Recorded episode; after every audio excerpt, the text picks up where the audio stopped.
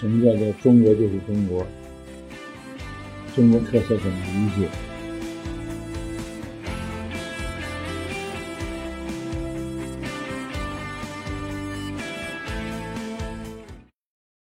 好了，本来是按这个课呢，应该是给大家，呃，做这个四章的介绍。但我想呢，前面的理论部分呢太枯燥，我们就直接进入到第二章，讲气候变迁与农业文明。大家如果要是网上搜一下，你们可以会看得到啊，这个万年农业文明现在已经不再是一个说法了，它在它越来越多的被考古发现所证实。大家也都知道，我们过去是在这个比较困难的条件下，科学技术不发达。那中国很多古代的典籍，哪怕即使有文字记录，也不被承认，是因为你没有考古，这个物证没有。那现在呢，越来越多的考古发现，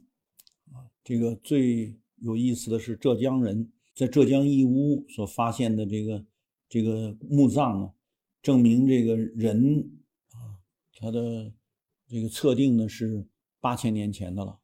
最有意思，他是他那个拿抱的那个彩陶，有彩陶说明人类的文明程度相对比较高。那这个彩陶呢，有九千年了。这个彩陶的陶罐是用于农业生活的那个时代的，它是盛粮食啊，它是什么？所以就这个时候呢，可以把我们一般都认为新以前的那个历史教科书告诉你们新石器时代啊，上溯到。最早也是六七千年，但我们现在可以上溯到更早了，就是至少是可以到九千年了。如果我们要是再看其他的考古发掘的材料，那中国最早的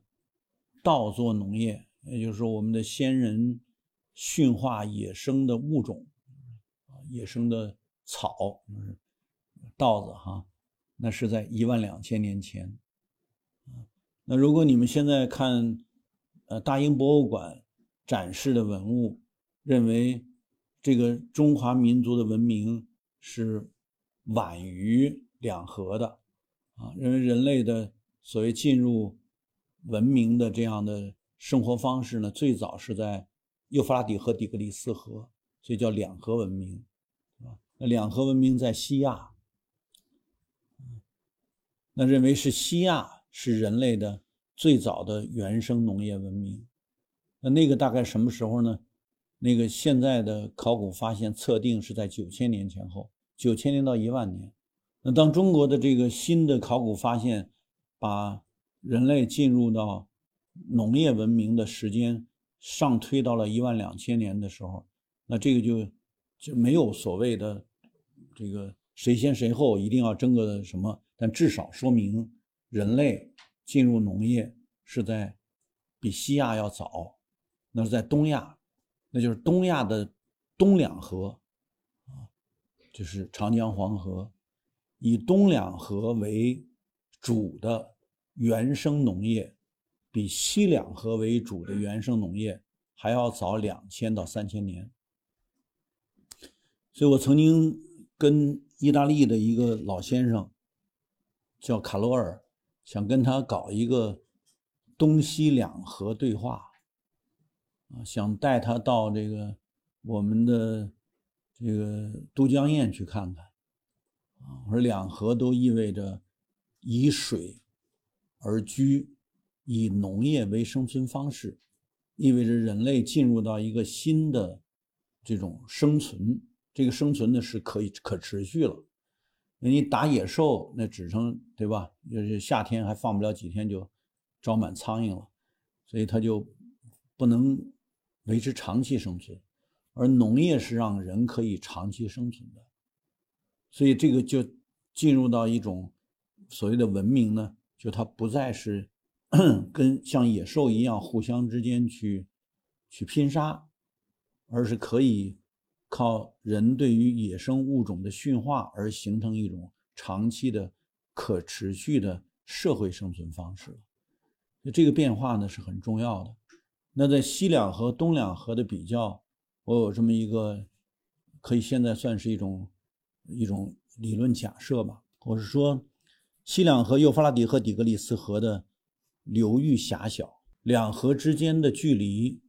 只有几十公里，那它呢属于单一作物的生产区，人类最早驯化的野生麦是在那一带。那我接着就得看呢，那东两河的差别是什么呢？它的流域面积广大，嗯长江，是一一万多平方公里的流域面积。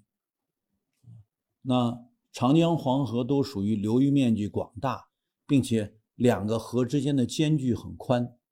就是两河之间距离非常宽。黄河在北方，长江在南方，各自流经的地理区域、气候条件差别都会很大。于是呢，东两河是多样的。南方是稻桑，北方是熟稷，它的作物的多样性决定了生存方式的多样性。作物的单一性，比如以单一小麦为为食物的这样的地区，它产生的是相对单一的生活方式；以多样的作物为生活来源的地区呢，它产生的是多元的生存方式。生存方式就是文化，因此东两河是多元文化，西两河是单一文化。这就后来演变成什么呢？演变成东方基本上都是多神教、多元论。所以我们这是啊阴阳之谓道啊，道生一，一生二，生三，三生万物啊，它是一个多元的。而西两河的单一的作物。单一的饮食文化所形成的呢是一元论、一神教，所以你们看，在西亚所形成的早期宗教都是一个神，那就一元论、一神教、一个真理，条条大路通罗马。当然，那罗马是后期的了哈，咱们往后再说他们。我们先说早期形成的人类的饮食文化和他从事的。这个生产以及他这个生产的地域特征都是有关系的，也就是说，他不是哪个人坐在那儿冥思苦想就想出来的，他是受到一定的客观的资源条件所约束的。因此，我们这儿叫十里不通风，谁都忘不了家乡的那口吃的，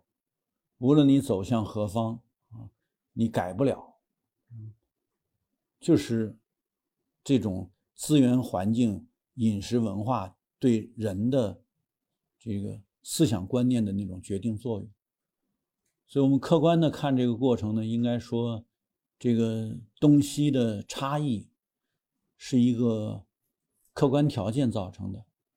而不是哪一位思想家啊忽发奇想就形成的，